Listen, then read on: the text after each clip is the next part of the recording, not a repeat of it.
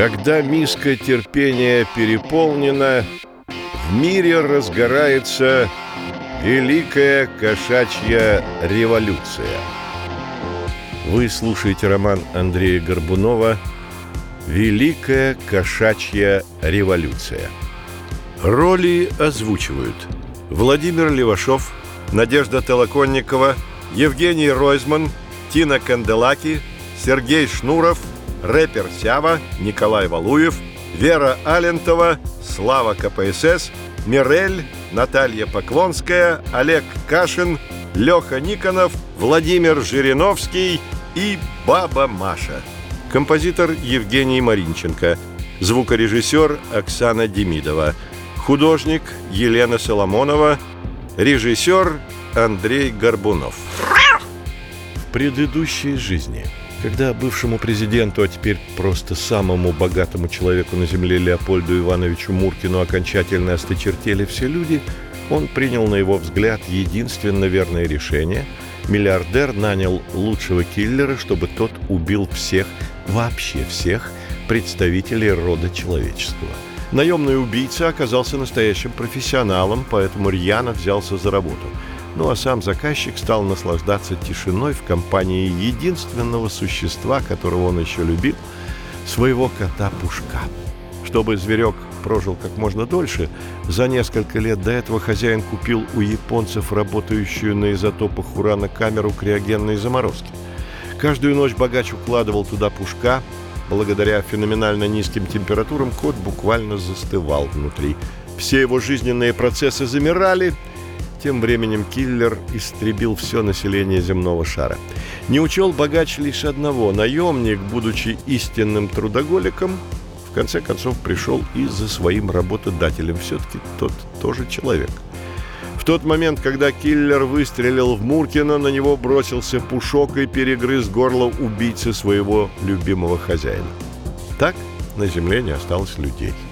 Но любимца миллиардера и нескольких других котов во время перестрелки обдало радиацией из запасного уранового клапана криогенной камеры. Коты начинают эволюционировать, а Пушок прячется в криогенной камере, которую считает своей лежанкой и замерзает там на две тысячи лет.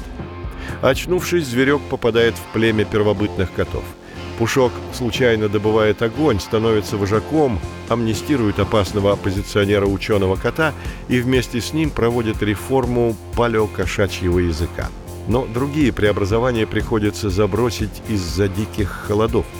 Ученый кот уходит в ледяную неизвестность, а Пушок прячется в криогенной камере, просыпается в солнечном Мургипте, где настраивает против себя – все местное население своими поправками к вечному своду законов. Жизнь четвертая. Враги. Часть первая. Гробница бесславного Имхакотуса XI простояла нетронутой долгих 999 лет.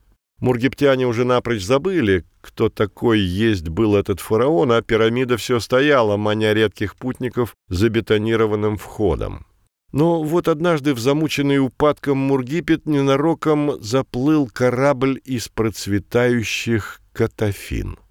Пока капитан решал с нынешним правителем рутинные вопросы по поводу провизии, рядовые коты-моряки отправились на экскурсию по пыльным окрестностям занесла их нелегкая и в Красную землю. Славящиеся своим любопытством катафиняне, разумеется, не смогли пройти мимо пирамиды.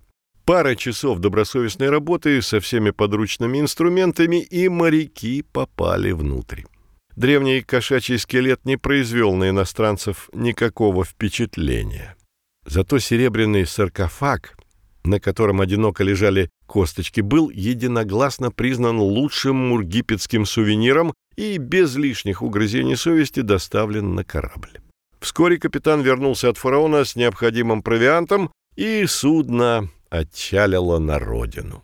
Ближе к концу пути один из моряков между делом вспомнил слова мургиптян о проклятии, которое якобы ждет любого, кто разграбит гробницу фараона. В тот же день окутанный туманом корабль чуть не налетел на непонятно откуда взявшийся айсберг. Вся команда единогласно признала едва не состоявшееся братание с тонной вечной мерзлоты совпадением, и борт отправился дальше, но вскоре судно наткнулось на куда более опасных мореплавателей. Враждебные коты бесцеремонно выбросили катафинян в воду, а сами на новоприобретенном корабле уплыли в Освояси. Едва капитан и команда приготовились идти ко дну, до них доплыл тот самый недавний айсберг. Ледяная глыба таяла с каждой минутой, но была настолько огромной, что ее остатки легко могли добраться до берегов Катафин. Без лишних споров коты ринулись спасать свои шкуры. Несмотря на упитанность, граничащую с ожирением, моряки успешно впивались когтями в лед и кряхтя подтягивались. Наконец, на вершине льдины приютилась вся команда. Отбросив все суеверия про проклятие, коты смотрели вдаль. Через несколько дней они должны были оказаться дома. Сперва моряки не придали особого значения тому факту, что в самом центре их нового плавательного средства виднеется нечто. Но чем больше таял айсберг, тем сложнее было игнорировать это. Благодаря жарким солнечным лучам и теплу от кошачьих тел, расстояние до пятна стремительно сокращалось. Когда же на горизонте замаячила родная земля, сомнений не осталось. В сердцевине огромной льдины путешествовал вмерзший кот — у моряков только и разговоров было о том, как он туда попал и сколько вообще ему может быть лет. Капитан и Старпом, между тем, обсуждали более насущные вопросы. «Эти физкультурники-неудачники из Сапцарапты совсем стыд потеряли. Где же это видано, похищать катафинский корабль?» — негодовал капитан. «И не говорите, Колобродий», — кивал Старпом, поглаживая свой выпирающий живот. «Воспользовались, что мы без оратора плыли». Корабельное руководство хотела продолжить перемывать кости котам-физкультурникам, но гул команды, раздавшийся за спиной, заставил повременить с праведным гневом. Из-за жары айсберг хорошенько подтаял, и вмерзший кот оказался уже не вмерзшим, а очень даже подтаявшим. Матросы с опаской пихали распластавшееся тело лапами, но оно даже не думало подавать признаков жизни. В это время с айсбергом поравнялось судно — еще один корабль дальнего плавания возвращался в Катафины.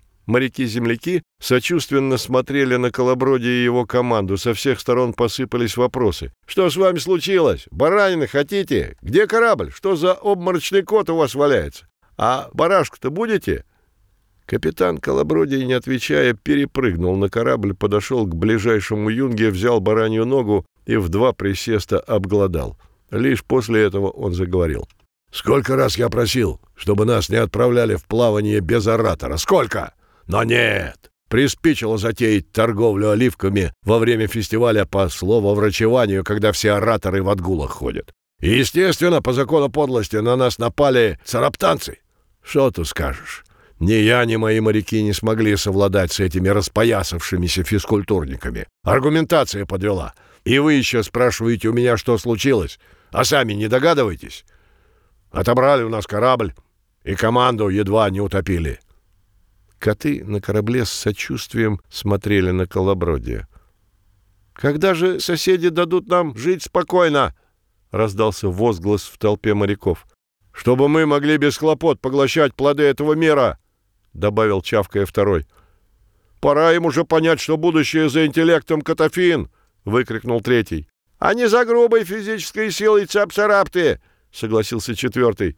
«Предлагаю в очередной раз поднять вопрос о взорвавшейся цап-царапте на сегодняшнем дворовом собрании. Мы как раз успеем доплыть к его началу», — резюмировал Колобродик. Все терпящие бедствия катафиняне перебрались с айсберга на корабль. «Капитан Колобродий, а как же оттаивший кот? Что с ним делать будем?» — поинтересовался у начальника Старпом. «Пусть остается на айсберге», — отмахнулся Колоброди. «Он явно уже не жилец». Будто бы протестуя против слов капитана, не жилец закашлялся и стал жадно-жадно глотать воздух. «А ну, ребятки, переправьте-ка этого бедолагу на палубу!» Тут же изменил решение Колобродий. Часть вторая. Вставай, вставай, ученый кот. Я отведу нас в безопасное место. Мое место здесь. Держи лапу в тепле, а усатую голову в холоде. Обрывки воспоминаний, как сосульки с мамонтов падали на оттаившего кота и наводили в голове не меньше шороху, чем банда мышей в чулане. Вот он бредет по заснеженному лесу и воспевает красоту морозного упадничества. Вот он пытается декламировать перед застывшими сородичами декаданский монолог, в котором объединил всю боль, страх и эсхатологический восторг перед грядущим ледниковым периодом, а дальше — вечная мерзлота. Ученый кот подскочил на мягком ложе. К нему подбежала молоденькая кошечка-пышечка и начала обтирать оливковым маслом. По телу побежало тепло. Умник зажмурился и замурлыкал. Однако из вежливости вскоре открыл глаза и, растягивая слова, заговорил. «Добрый день, милочка. Что за дивное удовольствие эти ваши процедуры? А не подскажете часом, где я имею честь находиться? Неужели я умер? Ну, лапы, хвост, усы, все на месте. Какая же это смерть получается? Да и вы, прекрасная кошка, совсем не похожа на бестелесного лесного духа. Значит, я все-таки жив. О, это жизнь. Я, конечно, понимаю, что жизнь — это всего лишь ступенька на пути к чему-то большему. Да и коты всего лишь песчинки на берегу вечности. Но как прекрасно жить. Ученый кот вновь замурлыкал и взял в свои лапы лапу кошки-пышечки. Кошка замурлыкала в унисон со словоохотливым гостем, но строгий, хорошо поставленный голос нарушил хрупкую идиллию. «Я смотрю, вам гораздо лучше». В комнату в развалочку зашел седовласый пузатый кот. Весь его внешний вид от завитых усов до расчесанного хвоста говорил о том, какой он респектабельный. Даже шерсть в ушах смотрелась солидно. «Меня зовут Лаврентикл, а это моя дочь Персифона. Мы забрали вас у капитана Колобродия». Респектабельный кот протянул ученому коту кусок баранины и продолжил — я имел наглость слегка подслушать ваш чудесный монолог. Дивно вы излагаетесь, как речка журчите.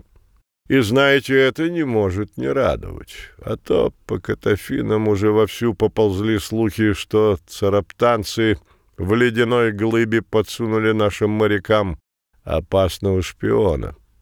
Не зря древние говорили Бойтесь айсбергов котов содержащих.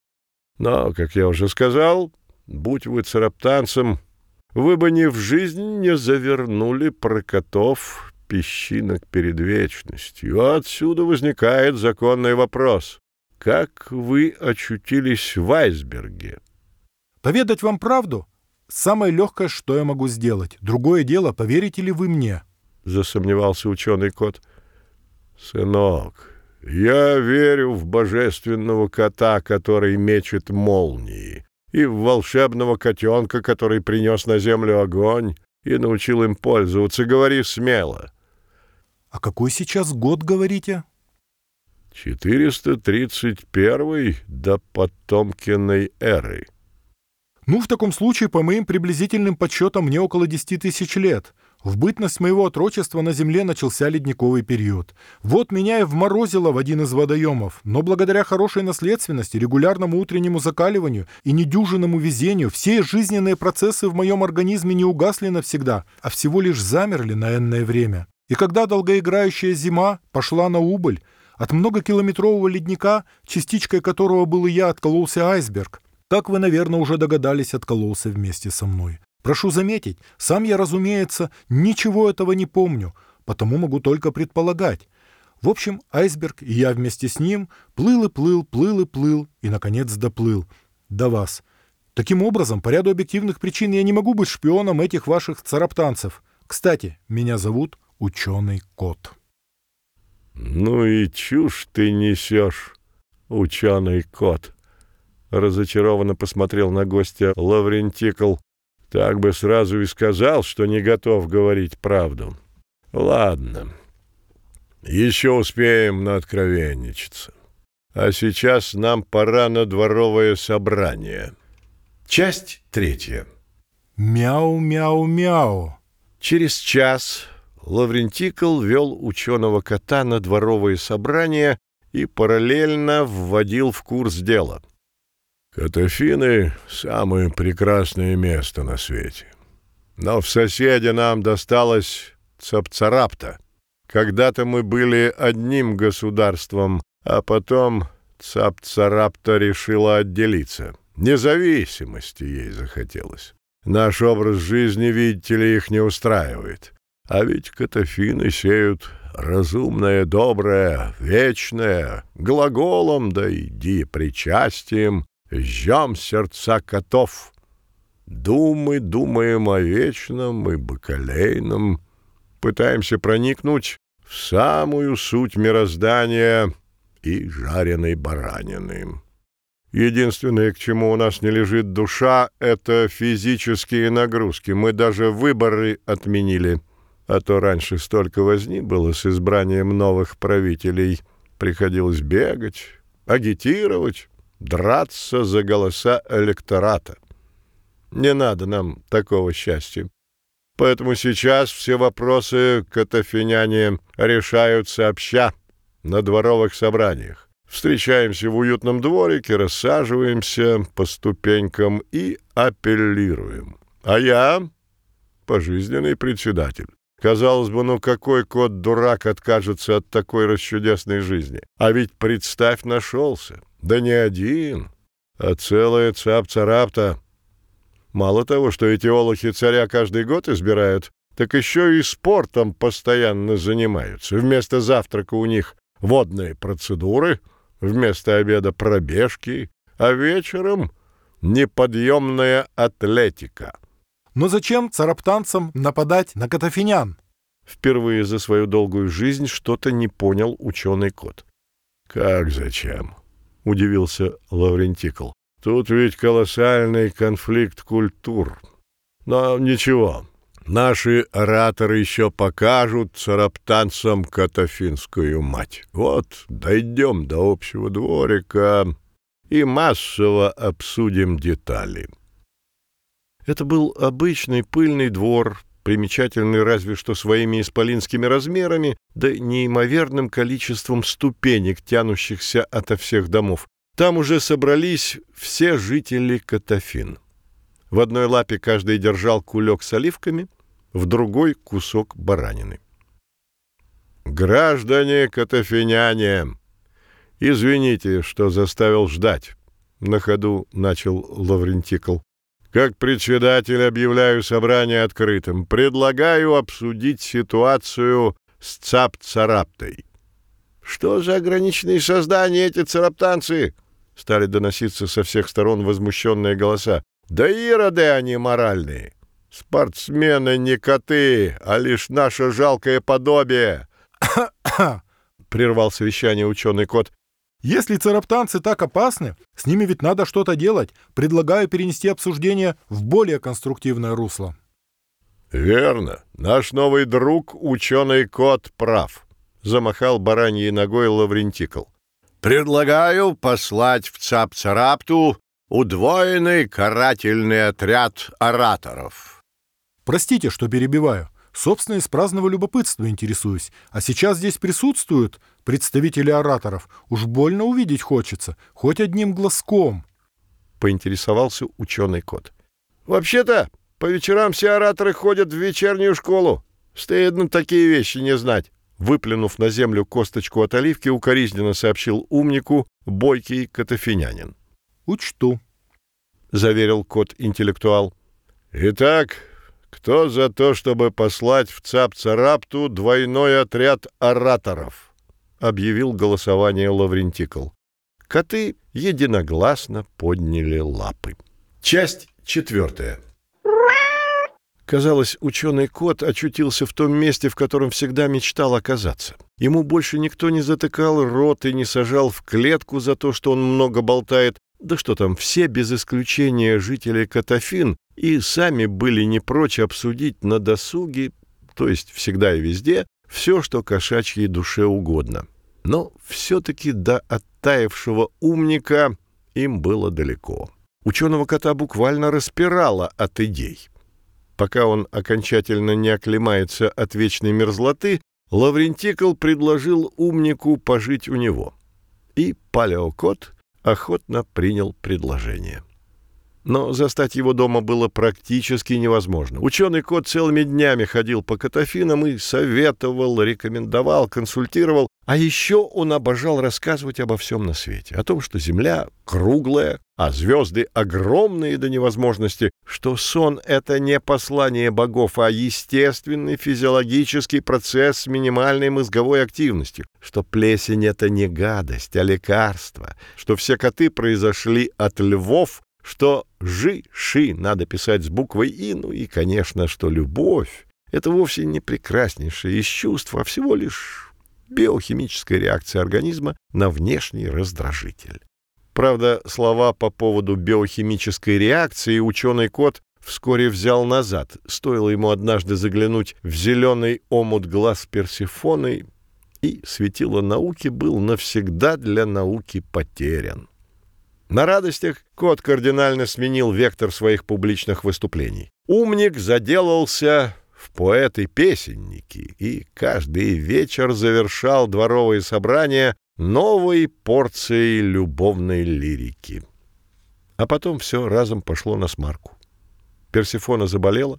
Только вчера она отплясывала под песню ученого кота с бараньей ножкой в лапе, а сегодня слегла. Умник мигом поставил диагноз — обжорство. Но с ним категорически не согласился местный лекарь Бромик, который записал в медкарте «Громовержец карает пациентку за плохой аппетит» и выписал рецепт на тройную порцию баранины. Ученый кот скандалил, протестовал, требовал внести в медицинский кодекс новые правила «не навреди», но непреклонный Лаврентикл выбрал для дочери лечение, прописанное лекарем. Через два дня усиленного бараньего лечения Персифона скончалась. Катафины в одночасье перестали казаться ученому коту лучшим местом на земле. Умник разом увидел то, чего раньше не замечал. Катафиняне только и делали, что болтали. Они болтали о переменах, модернизациях и улучшениях, но дальше разговоров у них ничего не шло. Кот с горечью вспомнил, как он раньше любил физкультуру и как сам говорил своему старинному другу Пушку, что в коте главное не только внутренний мир, но и его, так сказать, физическое состояние. И тогда кота посетила простая мысль. Чтоб сменить обстановку, сбегу в Цап-Царапту. Оставалось только решить, как туда добраться. Едва кот собрался озадачиться этим вопросом, как в его комнату без стука в развалочку зашел убитый горем Лаврентикл. «Ученый кот, я подумал, что не стоит тебе больше оставаться в моем доме с твоим языком. Ты любого физкультурника заврачуешь, поэтому иди-ка ты в ораторы. Тем более, что им общежитие предоставляют». Заодно мир посмотришь. На следующей неделе ораторы с очередным рейдом в Цап-Царапту выдвигаются. И они вдвоем единогласно проголосовали за эту светлую идею. Часть пятая. Крышка криогенной камеры щелкнула и резко выпрямилась. Едва сознание и силы вернулись, Пушок подскочил на месте и не своим голосом заорал. «Живодерк! Схватить живодерка! Он пытался отравить фараона!» Но его родного электората поблизости не наблюдалось. Незадачливый правитель, прижав уши, осмотрелся по сторонам и подивился незнакомым пейзажем. Кругом стоял сплошной спортинвентарь. Целый город спортинвентаря, а вместо обычных дорог вдоль и поперек тянулись беговые дорожки. Ко всем деревьям были приколочены турники для подтягиваний. Повсюду царило оживление. Коты поднимали гири и вдохновенно отжимались. Пушок на секунду зажмурился Ему показалось, что земля уходит из-под ног, точнее, двигается вверх-вниз, вверх-вниз. Но дело было не в голове, а в ночной лежанке.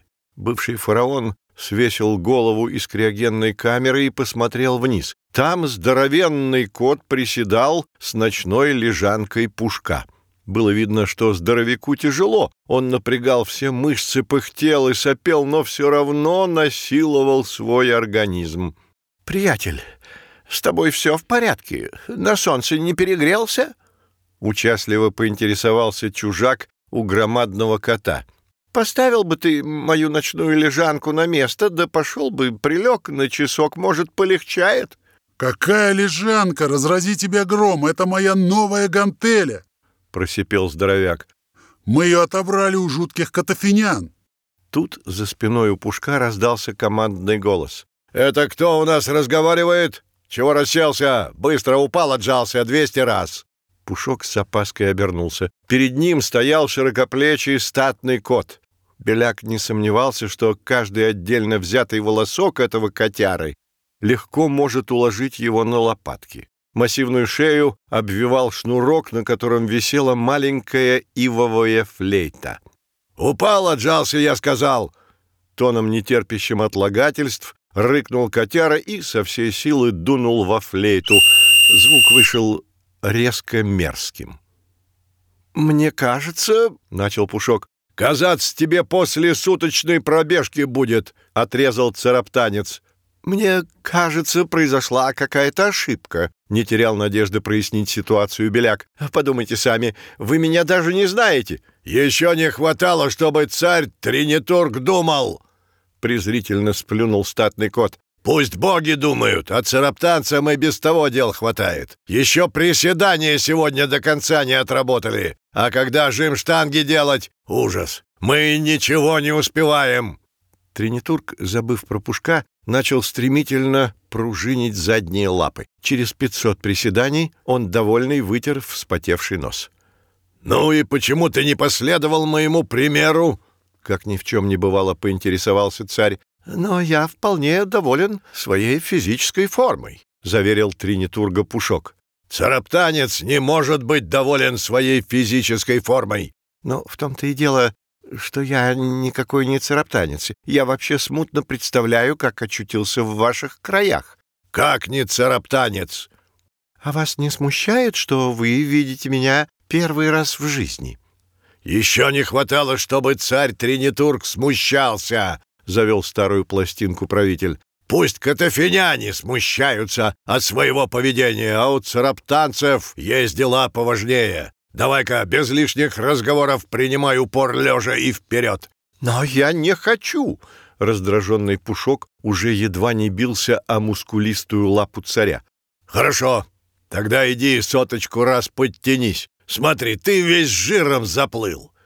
Тринитург принялся толкать беляка к дереву. «В сотый раз говорю вам, я не цараптанец!» «А это не беда!» — утешительно приобнял заморыша статный кот. «Даже если ты не цараптанец, никогда не поздно им стать. Недельку усиленно позанимаешься, сдашь все нормативы и получишь гражданство». «Радость какая!» Морду беляка перекосила саркастическая гримаса. «Очень хорошо, что ты это понял», — добродушно кивнул царь. «А как насчет подкрепиться перед физическими экзекуциями?» — с надеждой спросил Пушок, когда очутился под перекладиной для подтягиваний. «И речи быть не может», — усиленно замотал головой Тринитург. «Вон, видишь, по центральной площадке ходит кот с белым колпаком на голове и деревянным черпаком в лапе. Заметь, он тщательно изучает действия каждого цараптанца. Это наш повар Баландий. Цараптанцы едят один раз в сутки, вечером. И Баландий, который прекрасно видит, кто как занимается, выдает каждому коту такую порцию еды, какую тот заслужил. Чем лучше цараптанец тренируется, тем больше баранины он получает на ужин. На слово «баранина» желудок Пушка откликнулся усиленным урчанием. «Эй, а почему сам Баландий не тренируется?» возмутился Беляк. «Я тоже хочу быть поваром!» «У Баландия есть справка с освобождением от физкультуры. А у тебя такая есть?»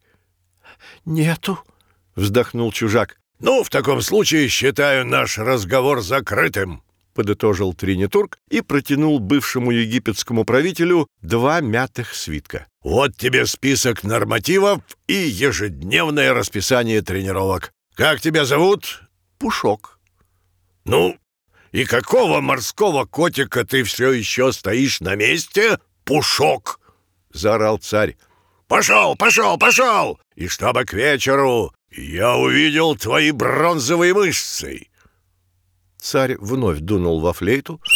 Звук вышел еще гаже, чем в первый раз. Пушок недоверчиво взглянул на турник и прислонился к дереву.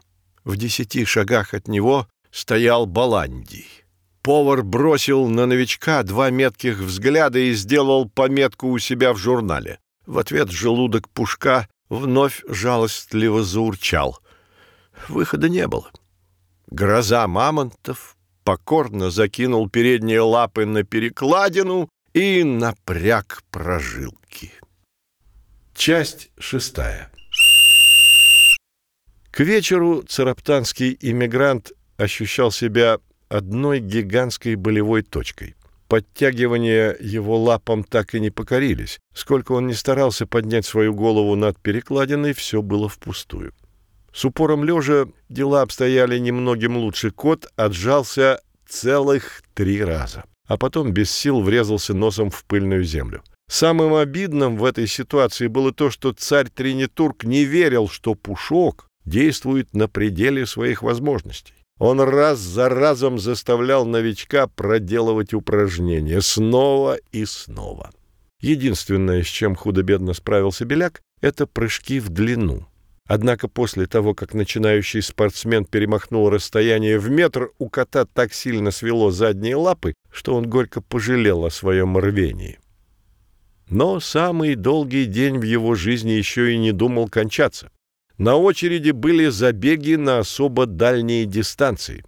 Как сказал Тринитург, каких-то 20 километров и на ужин. Каких-то 20 сантиметров Беляк осилил с невероятной легкостью. А дальше начались сложности в виде заплетающихся лап, одышки, коликов в левом боку, помутнения в глазах и приступов тошноты. На последнем издыхании он прохрипел бегущему рядом здоровяку, который утром упражнялся с его криогенной камерой. «Зачем?» «Что зачем?» — не понял Крепыш. «Зачем вы это с собой делаете?» Глаза Пушка начали закатываться. Он бежал практически на автопилоте. «Что делаем?» «Зачем вы мучаете себя?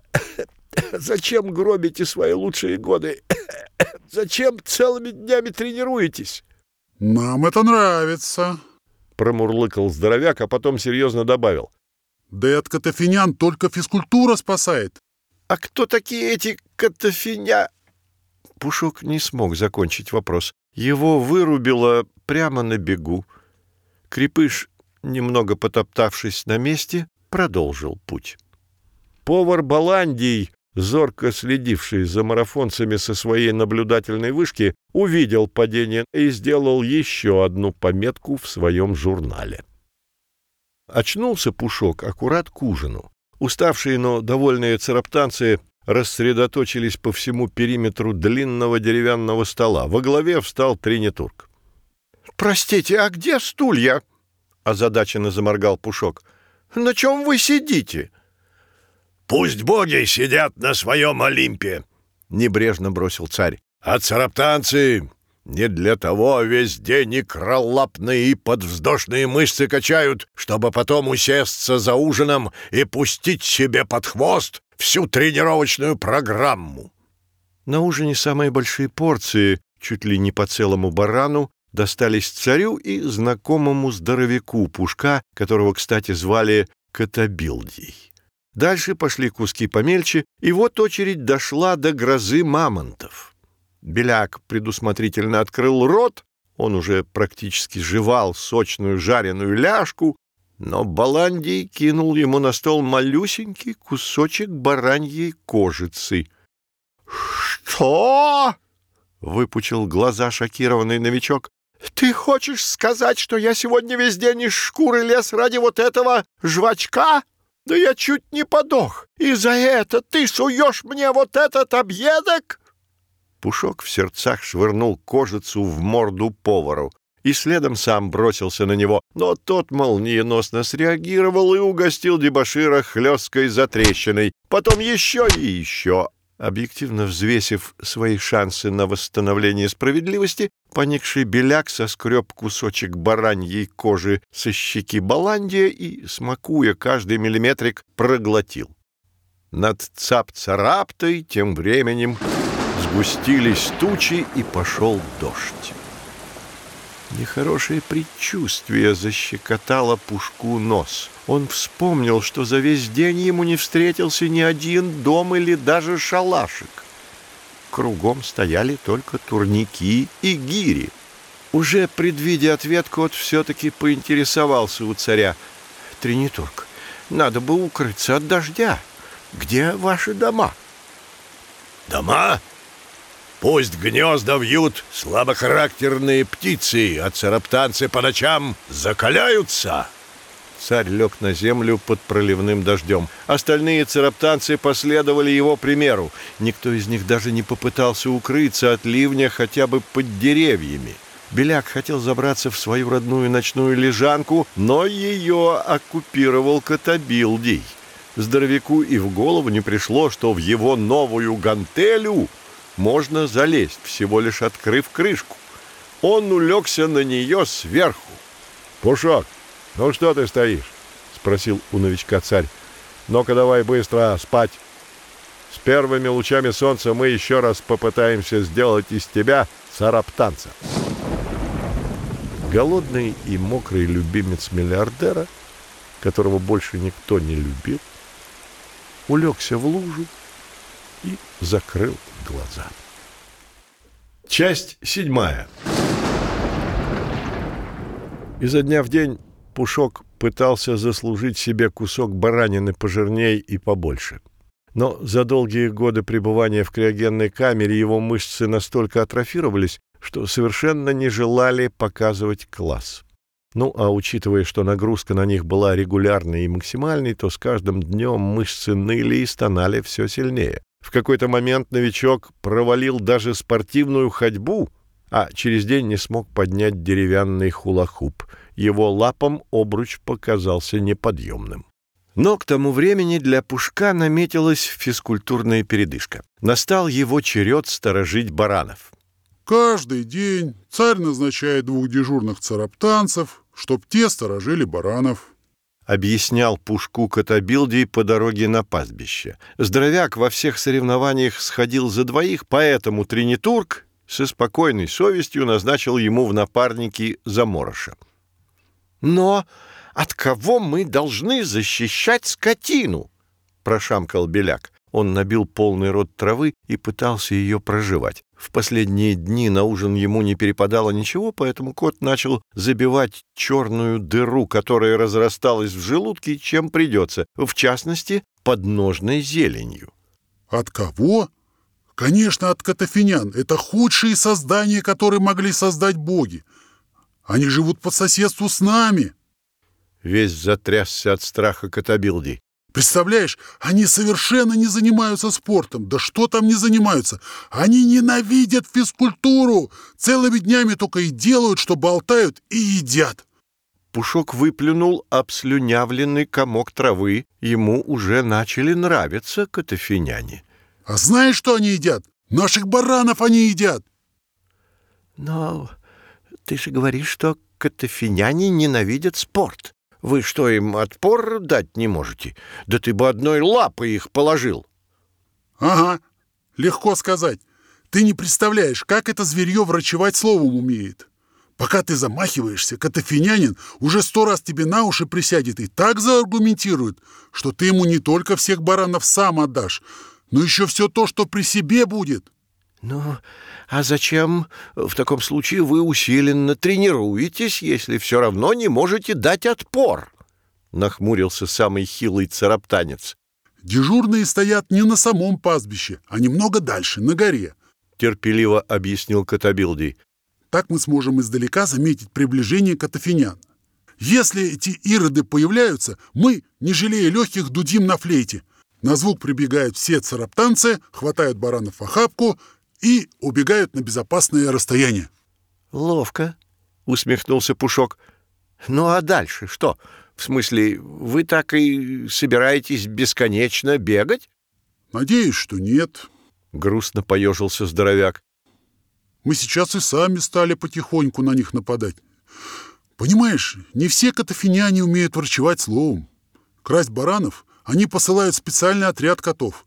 Катафиняне называют их ораторами. С ними спорить вообще бесполезно. А с остальными катафинянами есть шанс справиться. Так вот, чтоб эта пузатая саранча не думала, что цараптанцы ее боятся, хотя мы, конечно, очень боимся, мы выслеживаем их корабли, на которых нет ораторов, выкидываем за борт команду и угоняем судно. Иногда в трюмах попадается наша же баранина. Так значит, эти катафиняне только и делают, что едят вашу баранину, да разговоры разговаривают. Пушок мечтательно закатил глаза. Цараптанцев ему, конечно, было жаль, но себя он жалел гораздо сильнее. Поэтому Заморыш всерьез задумался об эмиграции. Парочка тем временем уже взбиралась по склону горы. Еще пара шагов для одного и двадцать шажочков для другого, и напарники очутились на наблюдательном пункте. Два цараптанца, которых они должны были сменить, усердно отжимались на траве. Упор лежа физкультурники приняли довольно давно. Пушок и Котобилдий поняли это сразу, как только взглянули на открывающийся с горы пейзаж. Внизу, в развалочку, шел отряд ораторов. Дозор благополучно их проглядел. Часть восьмая. Катабилди выжил максимум из своих легких, и флейта выдала самую оглушительную трель, на какую только была способна. Уже через две минуты на пастбище сбежалась вся цап-царапта. Физкультурники слаженно, четко, без единого лишнего движения приступили к эвакуации скотины. Но время было упущено. Сигнал тревоги прозвучал слишком поздно, ораторы уже были здесь. Они шли не спеша, будто не на дело, а на прогулку в парк. У каждого в лапе был кулек с оливками. Катафиняне то и дело с чувством сплевывали на землю косточки. Полусонные бараны недоуменно выглядывали из-под мышек цараптанцев. Им определенно не нравились пожаловавшие незнакомцы, а их хозяева едва дышали. Слаженность действий вмиг улетучилась. От страха физкультурники замерли на месте. «Опаньки! Вот это встреча! Соседи!» Нарушил гробовое молчание центральный катафинянин. Он надвинул лавровый венок на затылок и расплылся в самой искренней улыбке. Правда, два отсутствующих передних клыка немного смазывали впечатление. «Ну что притихли? Как ваше бытие?» Цараптанцы старались не смотреть ораторам в глаза. «Может, оливочек хотите?» Пройдясь вдоль спортсменов, центровой остановился возле царя. «Будешь оливочки?» Тренетург замотал головой. «Ты чё, брезгаешь?» «Я не...» «Слушай, я не понял. Ты чё мне продекларировать хочешь? Ты чё такой дерзкий?» Царь был готов провалиться сквозь землю. Он в панике вертел головой и топтался на месте. «Да ладно! Не лось гриву, я шучу! Неужели ты думал, что я буду дебатировать с соседом? Сейчас просто постоим, пообщаемся, как кот с котом. Тебя как в целом зовут? Трине Турк. А меня Прамли Мади. Давай сюда лапень свою. О, фига себе, какая крепкая. Остальные ораторы тоже зря время не теряли. Они работали с цараптанским населением. Предлагали присесть, угощали оливками, интересовались делами-делишками и неизменно отвечали «Хе-хе-хе». Физкультурники, в свою очередь, по мере возможностей старались не дерзить и не поддаваться панике. Увы, психика здоровяка Катабилдия все-таки не выдержала, и он, расталкивая Катафинян, сорвался с места. Но далеко убежать ему не удалось. Коварный вопрос парализовал крепыша похлеще инфаркта. «Э, слышь, Атракизм ходячий. Ты чё вообще? Котобилдий весь обмер. Через мгновение перед ним оказалась троица запыхавшихся ораторов. Вот ты себе фатум заработал. Констатировал один из катафинян. А ты чё такой шустрый? Подключился второй. Ты понимаешь, что это так-то невежливо взять, растолкать нормальных котов, которые стоят философские вопросики решают? Стал заводиться третий. А ты вообще как себя самоидентифицируешь? Ткнул здоровяка в грудь лапой второй. Собственно, по жизни кто такой? Я кот. Ха! Да какой ты кот? Мое сознание определяет тебя как индюка. Ха! И ты попробуй мне аргументировать, что ты не индюк. Так, коты, что за перипетия неплановая? Подошел к землякам проблемадий. Этот пылесборник мой венок помял, когда лапы отсюда намыливал. Показал на свой головной убор один из ораторов. Ща я ему не месяц устрою. Да ладно, забей. Махнул лапой проблемадий и выплюнул очередную косточку от оливки. Как говорит ученый Котелло, не венок делает из кота оратора, а грамотное позиционирование себя как центрального звена в цепи межличностного взаимодействия. Катала красава! Может задвинуть посерьезки. А где он, кстати? А ты чё у меня спрашиваешь? Я в пастухе ему нанимался. Тут где-то. Ладно, коты, хорош жужжать. Прервал младших ораторов проблемадий. Пора сворачивать гастроль. Центральный оратор вернулся к царю Тринитургу. Тот был ни жив, ни мертв. Его огненно-рыжий окрас за каких-то полчаса стал бледно-бежевым.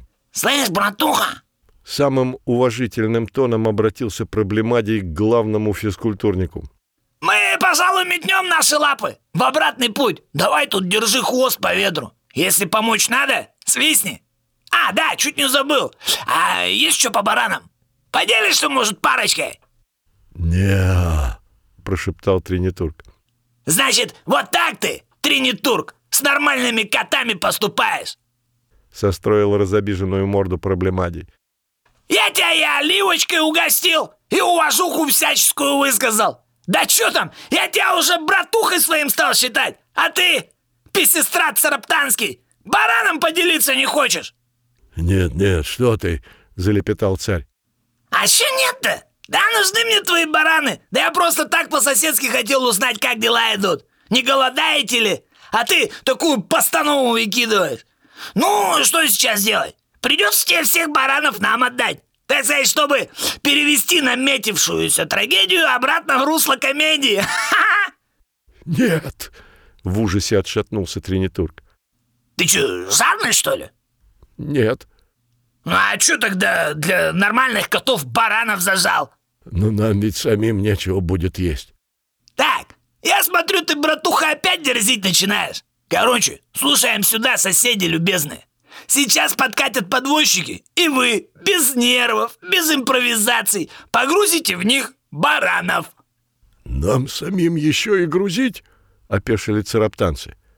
Я не понял, вам что, сложно помочь нормальным котам? Часть девятая. Пушок твердо решил дезертировать из Цапцарапты в более курортные Катафины. И Беляку было совершенно не нужно, чтобы ораторы приняли его за физкультурника. Кот собрался дождаться окончания бараноизъятия и проследить за ораторами до Катафин. А там уж он что-нибудь придумает. Задохлик распластался на наблюдательном посту и стал следить за разворачивающимся действом. Немногим раньше из стана ораторов внезапно пропал незаменимый ученый Котелло, как прозвали его новые друзья. Умник окончательно разуверился в катафинской системе. Оказалось, что это не цараптанцы нападают на катафинян, а наоборот. А бедолагам-физкультурникам приходится по мере моральных сил неумело отбиваться от прожорливых соседей. Ученый кот знал, что больше не вернется в Катафины и был решительно настроен просить у цараптанцев политического убежища. Справедливо рассудив, что спортсменам лучше не видеть его со своими врагами, Котелло по дороге незаметно юркнул в ближайший куст. Палеокот осмотрелся по сторонам. Его внимание привлекла гора неподалеку. Лучшего места, чтобы переждать словесную потасовку, не найти. Рассудил ученый кот и во всю прыть понесся на вершину. Пушок поднял глаза на раздавшийся шорох и увидел того, с кем простился тысячи лет назад. Оба кота секунду недоверчиво протирали глаза, а потом радостно бросились навстречу друг к другу. Когда эмоции улеглись, начался более предметный разговор. «Ученый кот, ты что здесь делаешь?» Да вот, к цараптанцам собрался. «К цараптанцам?» Твой мозг, видимо, существенно подморозило. Цараптанцы — самые невыносимые коты, которых я знаю. Они только и делают, что тренируются. От слова «тренируются» Пушка всего передернула. «Бери пример с меня, я бегу в Катафины». В Катафины? Там совершенно нечего делать, если, конечно, в твои планы не входит смерть от обжорства или кома от бесконечных бессмысленных разговоров. Ты знаешь, Лучше уж я помру от лишней бараньей ноги, чем от ее отсутствия». Пушок, довольный своей фразой, заулыбался. Но уголки губ быстро вернулись в исходное положение. Беляк заметил разительные перемены в поведении друга. Его взгляд уже не пытался объять необъятное. И говорил кот как-то нехотя, казалось умнику совершенно безразлично, что происходит вокруг. «Ученый кот, у тебя все хорошо?» Ты неважно выглядишь. Что случилось с тем словоохотливым котярой, который смеялся перед пастью саблезубых? С ним, Пушок, случилась жизнь.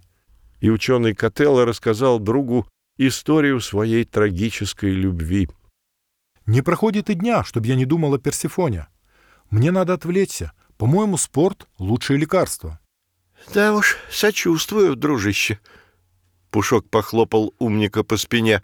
Но, знаешь ли, мое сердце тоже разбито. Черная красавица куда-то запропастилась. Мяу-мяу. Давным-давно ее не видел. Неужели она меня разлюбила? Хотя, может, я сам ее бросил? С памятью. В последнее время вообще беда. Вон, когда с тобой последний раз виделись, уснул неподалеку от нашей стоянки, а очнулся уже в Мургипте. Как туда попал, ни малейшего представления. Или вот как я добрался до Цапцарапты, притом еще и отравленный этим карликом-живодерком. Пушок ожидал, что умник, как обычно, если и не даст готовые ответы на его вопросы, то уж точно обеспечит сотни разнообразных версий. Но ученый Котелло лишь скромно пожал плечами. За разговором Коты не заметили, что словесный террор на поляне уже закончился. Цераптанцы нехотя погрузили баранов в повозки ораторов и понуро двинулись в сторону дома. Катафиняне тоже не стали задерживаться, запрыгнули на краешки транспортных средств и гагача отправились в путь. «Эх, времени мало», — вздохнул ученый кот с тоской, взглянув на Пушка — если таки не передумал бежать в Катафины, постарайся там подружиться с Лаврентиклом. Он у них председатель и отец Персифоны. А ты, если еще хочешь жить в Цап-Царапте, как придешь туда, сразу найди царя Тринитурга. Скажи ему, что хочешь сдать нормативы и получить политическое убежище. Старинные друзья обнялись, а затем разбежались в противоположные стороны. Часть десятая.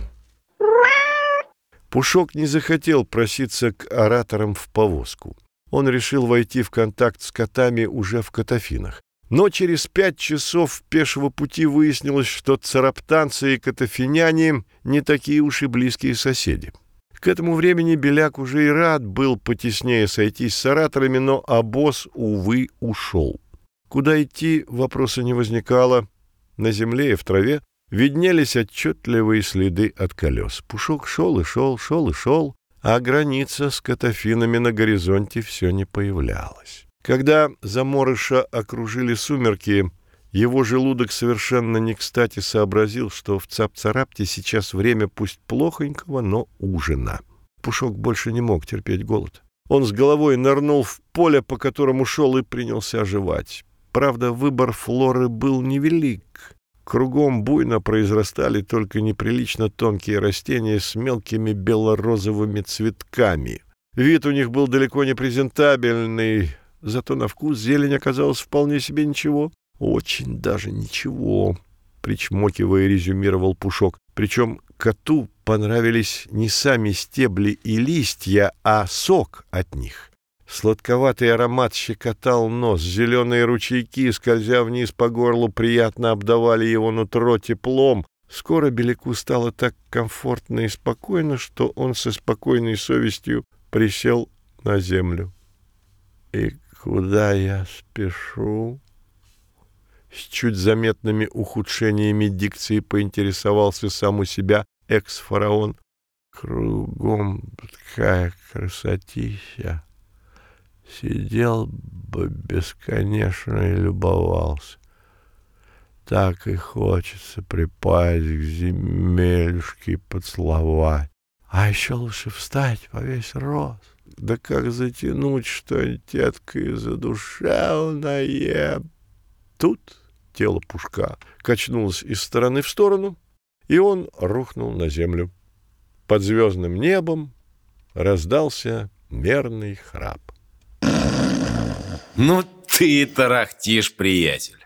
Пушок открыл глаза. Рядом с ним неожиданно оказался улыбающийся кот. Беляк было решил, что это отставший от повозок оратор, но ораторы не были зелеными, и от них не шло серебристого свечения, как от луны. А незнакомец был цвета благородной ели и светился. В лапах он сжимал глиняный кувшин. Ну что ты разлегся, Пушок? Давай вставай, пора веселиться. Ты меня знаешь? Удивленно приподнялся экс-фараон. Конечно знаю, ты, Пушок, главный повеса и гуляка Катафин. А я валерьянец, бог валерьяноделания. Ну давай же, поднимайся, будем петь и куролесить. Незнакомец подставил носик кувшина к рту, в глотку полился зеленоватый нектар. Это божественный напиток называется валерьянка. Ты и твои новые друзья из Катафин скоро начнете сами делать его. Поверь, валерьянка придется по вкусу всем, кто попробует ее. Вот тебе и ответ на вопрос, как расположить к себе катафинян. Дай им попробовать валерьянку, и они навеки станут твоими друзьями. Неплохая идея. Спасибо, Валер. Пушок открыл глаза — он лежал посреди поля, никакого валерьяниса рядом не было. Часть одиннадцатая. Пушок, а точнее его валерьянка, действительно произвела в Катафинах фурор. Физкультурник-перебежчик сразу же отыскал в городе Лаврентикла и дал ему попробовать нектар. Напиток на минуту притупил воспоминания старого кота о гибели дочери, и он немедленно потребовал добавки. Вскоре предприимчивый председатель поставил производство валерьянки на поток. С божественным нектаром коты стали еще словоохотливее и веселее. Местные жители повсеместно принялись практиковать хоровое нестройное пение и повальные сертаки. Ради валерьянки катафиняне даже пошли на беспрецедентную жертву. Они начали трудиться. Ораторы взяли на себя выплавку гигантских бронзовых чаш. Не зря ведь они ходили в вечернюю школу. Остальные горожане подвязались собирать валерьяну, а потом массово ее топтать в чашах. Благо, избыточный вес этому весьма способствовал. Вскоре производство было поставлено на поток, а валерьянные феерии стали неотъемлемой частью вечерней жизни. На правах первооткрывателя валерьянки Пушок не участвовал в производстве божественного напитка. Зато не пропускал ни одной дегустации, к началу которой он и выползал из постели. Беляку выделили домик в центре города. День у него начинался, когда солнце уже стремилось к закату. Продрав глаза, кот отправлялся в рейд по всем крупным дворам. Для местных валерьянников, которых с каждым днем становилось все больше, было честью угостить легендарного изобретателя валерьянки. Чем тот охотно и пользовался. Неизменно в каком-нибудь из дворов Пушок натыкался на музыкантов, и дальше продолжал свой пьяный путь уже под звонкие мелодии арф. Поздно вечером едва стоящий на лапах Пушок отправлялся продолжать веселье на дворовое собрание. Но однажды двор встретил его постными мордами катафинян. Коты сидели как в воду опущенные, не обращая на беляка ни малейшего внимания. Даже кульки с оливками стояли нетронутыми. «Я не понял, где Бранина?» — начал злиться пьяный кот. «Нету баранины», — ответил Лаврентикл. «Как нету?» — опешил экс-фараон. «Сегодня ведь ораторы должны были вернуться от сараптанцев. В том-то и дело, что вернулись. Ни с чем.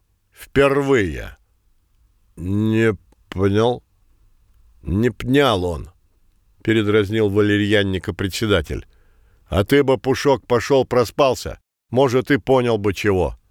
«Лавруша, мне кажется, тебе надо выпить. На!» — примирительно заявил Пушок и протянул кувшин. Но Лаврентикл лишь отмахнулся от назойливого повесы и продолжил собрание. «Так вот, и знаете, что ответили цараптанцы на контрольный вопрос проблемадия «Есть чё по баранам?» Просто верх наглости и хамства. А ты с какой целью интересуешься? Вопросом на вопрос. Какая пошлость? Ужас, кошмар, непостижимо. А что проблемадий? Проблемадий, естественно, подвис, да и все остальные ораторы тоже. А кто бы тут не выпал из колеи? А цараптанцы в это время стали нашим втюхивать какой-то бред про пользу спорта и сменяемость власти. И вот ведь фатум какой приключился.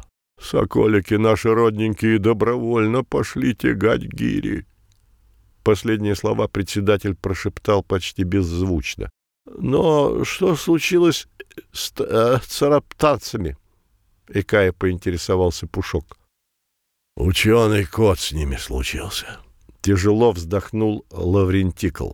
Это он, Шельма, шептал на ухо царю, что тот должен отвечать проблемадию. Котелло вообще там развернулся. Какие-то заводы, больницы, обсерватории строит. Адамантьевый загон для баранов монтирует. Некат, предатель, изменник Родины, агент Цап-Царапты! Надо ликвидировать неблагодарного Ирода, пока не стало слишком поздно. — резюмировал председатель. «Кто за? Единогласно!» «Эй, эй!» — запротестовал уже почти задремавший Пушок. «Притормозите повозочку, сограждане. Ученый кот — мой друг, если кто забыл. Так что э, давайте повежливее с ним, и чтобы я больше не слышал этих разговоров про ликвидацию, понятно?» «Конечно, мы помним, что ты друг ученого кота. Ты же каждый день нам про это рассказываешь приобнял пьяного беляка Лаврентикл, а про себя добавил, «А значит, тебе будет проще всего усыпить бдительность умника». «Выпей-ка, Пушок, еще стаканчик, а лучше весь кувшин за своего друга». «Лучшего друга!»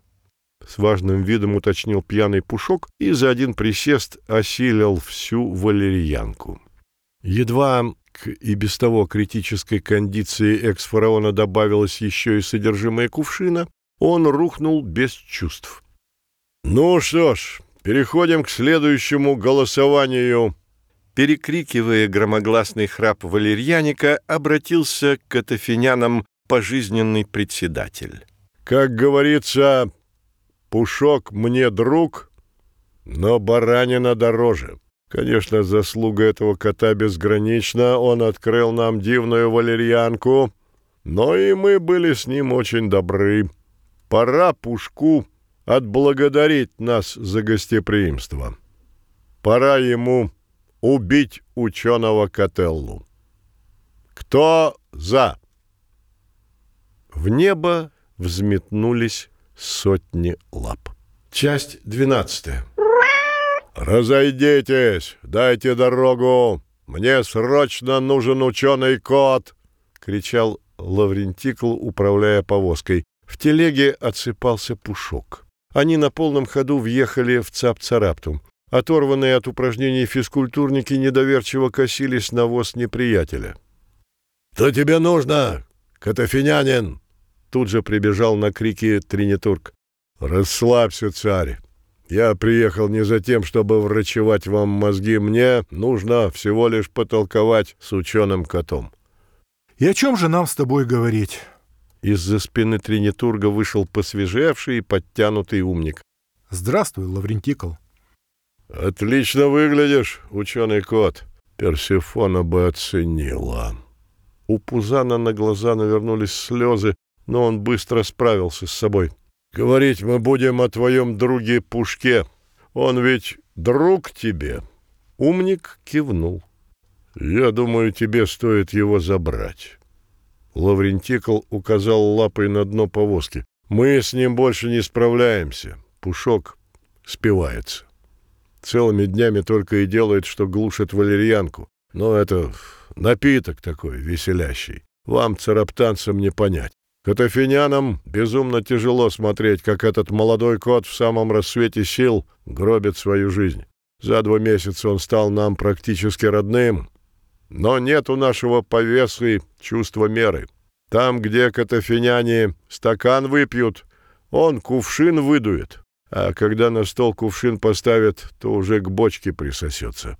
У Пушка только один шанс на спасение — завязать. Лекарь Бромик так и сказал. Отвези подальше от валерьянки. Но в Катафинах валерьянка сейчас на каждом шагу. Вот мы на дворовом собрании подумали, все-таки цап-царапта не чужое для Пушка место. А ты, ученый Котелло, к тому же и друг его лучший.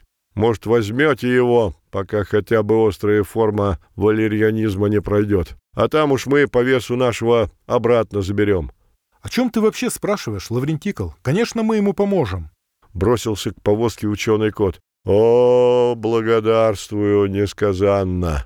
Я и про гордость свою позабыл. Подумал, ради Пушка переживу несколько минут позора и приеду в Цапцарапту. Только бы Пушок жил!» Лаврентикл хотел помочь ученому коту выгрузить в стельку пьяного товарища, но тот играючи, как пушинку, поднял друга. «Кстати, я тут подумал, чтобы Пушок не рвался к валерьянке, когда очнется. Скажи ему, что мы вылили все пойло, а валерьяновые поля выкосили и сожгли подчистую. Пусть бедолага сразу поймет, что валерьянку он больше не попробует никогда. Часть тринадцатая. Лаврентикл сухо попрощался с физкультурниками и покинул Цап-Царапту. Однако он не спешил возвращаться в Катафины. Его миссия здесь только начиналась. Председатель спрятал повозку в ближайшем лесу и стал наблюдать за действиями ученого Котеллы из укрытия.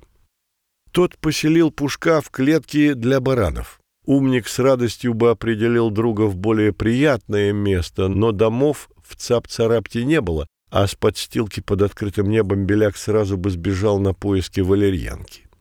Поэтому Котелло просто сделал в клетке небольшой, но уютный отсек для спивающейся грозы мамонтов. Пушок пришел в себя только на следующее утро.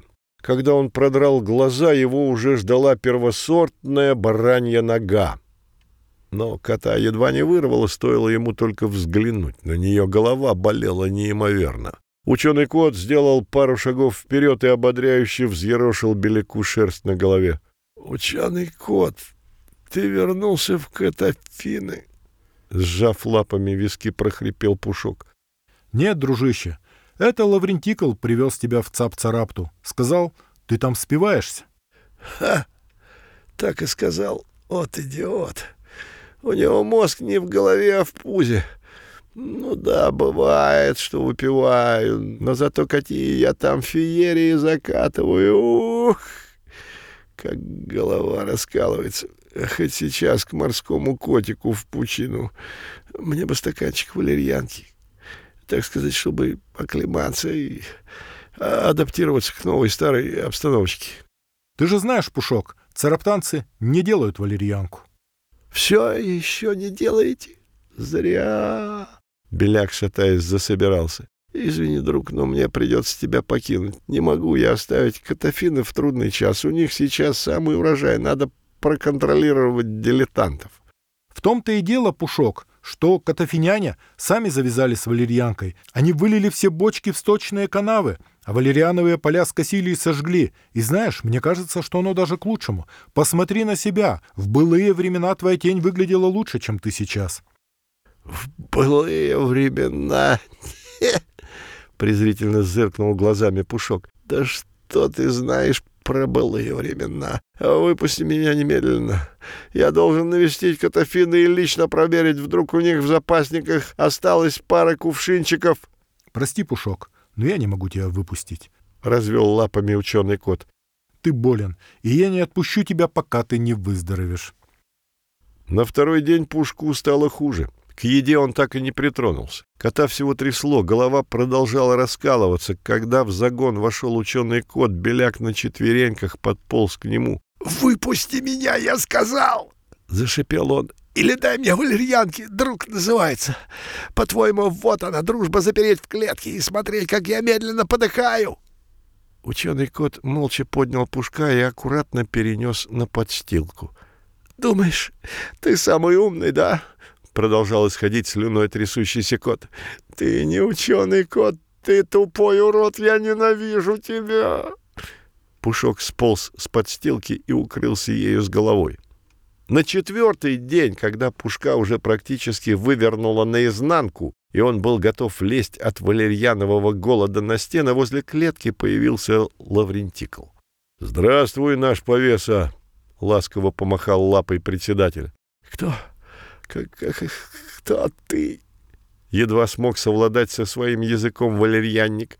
«Пушок, как же они издевались над тобой, если ты не можешь вспомнить меня, Лаврентикла!» «Лаврентикл, Лаврентикл!» — стал бормотать валерьянник. «Лаврентикл, Катафины, Валерьянка!» По морде Пушка скользнула тень сознания, он напрягся и взял себя в лапы. — Я слышал, вы уничтожили всю валерьянку, — зашептал Беляк. — Зачем вы, дармоеды, это сделали? — Кто тебе это сказал? Ученый кот? — сделал возмущенную морду дворовый председатель. — И что еще он тебе сказал? — Что вы привезли меня сюда и сказали, что я спиваюсь. — Ну, разумеется что этот злой гений еще мог тебе сказать. А теперь слушай правду, сынок. Но разум снова стал покидать сынка. Пушок съежился, сел на корточки и жалобно замяукал. Лаврентикл кивнул и протянул через прутья стакан валерьянки. Оптимальную дозу, чтобы воспаленный ум стал жадно впитывать информацию, но недостаточную, чтобы начать соображать. Экс-фараон жадно проглотил валерьянку и принялся грызть глиняную тару. Пузан на силу отобрал посуду. «Слушай, слушай правду, сынок. Вскоре после того, как ты уснул на дворовом собрании, в город ворвались цараптанцы. Им было нужно только одно — валерьянка. И они вынесли ее всю до единой капли. Этот стаканчик — единственное, что уцелело». Естественно, мы сразу метнулись на валерьяновые поля, но там стояла одна голая земля, все растения были скошены. Но верх вероломства — это то, что цараптанцы похитили тебя, нашего первооткрывателя. Физкультурники пригрозили, что если мы попытаемся вернуть золотой запас валерьянки, они убьют тебя. Кстати, эти слова произнес твой старый знакомый, ученый кот. Подернутые валерьяновой пеленой глаза Пушка расширились. «У него вообще нет ничего святого», — продолжал Лаврентикл. «Внешняя разведка доложила мне, что именно он подговорил цараптанцев похитить валерьянку. И ладно бы из добрых побуждений, например, чтобы спасти своего друга от валерьянизма. О нет, он сделал это из злой черной зависти. Он не мог смириться с тем, что у него, у ученого кота, не хватило мозгов придумать валерьянку. Умник возненавидел тебя, Пушок. Он стал презирать тебя за то, что тебе, а не ему, открылся великий секрет производства божественного напитка. Глаза Пушка превратились в тлеющие угольки зеленого гнева а от слов о валерьянке изо рта потекли обильные слюни. «Ученый кот забрал всю твою валерьянку, Пушок, а тебя запер в этой ужасной тесной клетке. Знаешь, что он делает сейчас? Я видел, когда пробирался к тебе. Он сидит на баране и поглощает кувшин за кувшином валерьянку и смеется. Ученый кот смеется над тобой вместе со всей оравой физкультурников. Когти беляка заходили вверх-вниз по прутьям клетки. Без валерьянки котофины скудеют на глазах, кругом тлен.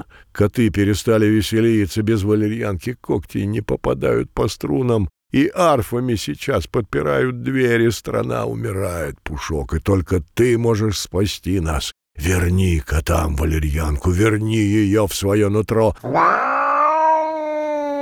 С готовностью отозвался Пушок. На миг показалось, что перед ним стоит валерьянис. Ученый кот предал тебя. Такой кот недостоин жить, Пушок. Убей его. И валерьянка польется рекой, морем. У нас будет целый океан валерьянки. Забулдыга моргнул. У прутьев вновь был Лаврентикл. Председатель протянул запутавшемуся по весе кинжал. Лезвие обожгло трясущиеся лапы холодом. «Восстанови справедливость, сынок!» Отчеканил незваный гость и растворился в темноте. Пушок медленно опустился на подстилку. За последний месяц кот сильно сдал. Он перестал следить за своим мехом, и тот обильно скатался. Шерсть из белой стала грязно-серой, половина усов сломалась, а нос превратился в одну большую ссадину, результат пьяного столкновения с мостовой. Но внешний вид сейчас волновал поблекшего красавца в последнюю очередь. Его воспаленный мозг раз за разом прокручивал слова Лаврентикла и картина ужасного перевоплощения ученого кота из лучшего друга во врага-завистника становилась все отчетливее. Пушок сжал кинжал в лапе. Неподалеку раздались шаги. Они приближались. Беляк спрятал клинок за спиной. Это был ученый кот. Он катил ночную лежанку пушка. «Ну как ты сегодня, дружище?» Закатив агрегат в скромные апартаменты валерьянника, поинтересовался умник. Дружище в ответ зловеще улыбнулся. Но Котелло принял улыбку за самую искреннюю. «О, я гляжу тебе наконец-то лучше. Вот видишь, не сошелся свет клином на твоей валерьянке. А я тебе твою старую лежанку принес. Мне кажется, в ней ты будешь спать лучше». Пушок до боли в подушечках сдавил рукоятку. В его больной голове правил бал Лаврентикл. Ученый кот предал тебя, и злой черной завистью он забрал у тебя валерьянку, а тебя запер в этой ужасной тесной клетке. Такой кот недостоин жить. Убей ученого кота. Я, кстати, разобрался в твоей лежанке и понял, почему ты засыпаешь на одном месте, а просыпаешься в другом. Это не только и не столько лежанка. Умник продолжал говорить, но Пушку было все равно. Он встал с подстилки, вплотную подошел к лучшему другу, которого знал тысячи лет, заглянул в его добрые умные зеленые глаза и по самую рукоятку вонзил кинжал в сердце. Ученый кот не закричал. Он пораженно смотрел на Пушка, потом попытался в последний раз что-то ему сказать, но не смог и навсегда упал под лапы своему убийце. В тот самый момент, когда тело глухо ударилось о землю, в мозгу Пушка что-то щелкнуло. Его сознание стало кристально ясным. Единственное, что сохранилось от былого валерьянизма, — это дрожь в лапах. Но она не имела к валерьянке никакого отношения. За секунду в голове Беляка сложились все кусочки утерянной реальности, и Пушок понял, что он сделал. Убийца посмотрел на свои лапы. Они были в крови. Он долго, очень долго пытался докричаться до мертвого, уже не ученого, кота. Дрожь била страшно и беспощадно, но ей было не сравниться с самим Пушком, который причинял себе адскую боль одним краешком фатального воспоминания. Раздавленный повеса, съежившись и сгорбившись, подошел к родной ночной лежанке. С десятой попытки открыл крышку и залез внутрь. Там он свернулся в жалкий комочек и попытался перестать существовать. Часть 14 Через час в загон пришел Катабилдий. Он понимал, что пообещал ученому коту отдать свой любимый спортивный инвентарь Пушку, но все-таки рассчитывал, что задохлик разрешит ему в последний раз поупражняться. В загоне стояла страшная темень. Физкультурник позвал, никто не откликнулся. «Видимо, ученый кот повел Пушка гулять», — решил цараптанец. Вдруг его лапы больно ударились обо что-то гладкое и тяжелое. «Гантеля!» Обрадовался здоровяк и решил, пока друзья не вернулись, одолжить у беляка возвращенную вещь. Крепыш на ощупь захлопнул крышку, закинул тяжеленный агрегат на плечо и вышел. Идти в саму Цапцарапту Катабилдий не собирался. Там уже все спали, поэтому физкультурник отправился на гору Кердекай. После 211 жимов передними лапами упражнение не задалось. Странно. Обычно я спокойно делаю по 250 раз. Нахмурился Котобилдий.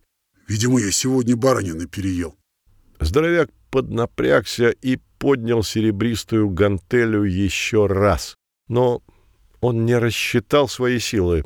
Лапы свело, и криогенная камера рухнула на каменный склон. Колесики почувствовали под собой твердь и, не раздумывая, начали крутиться. Однако едва они развили приличную скорость, как земля закончилась. Спустя 30 секунд агрегат оказался на дне пропасти.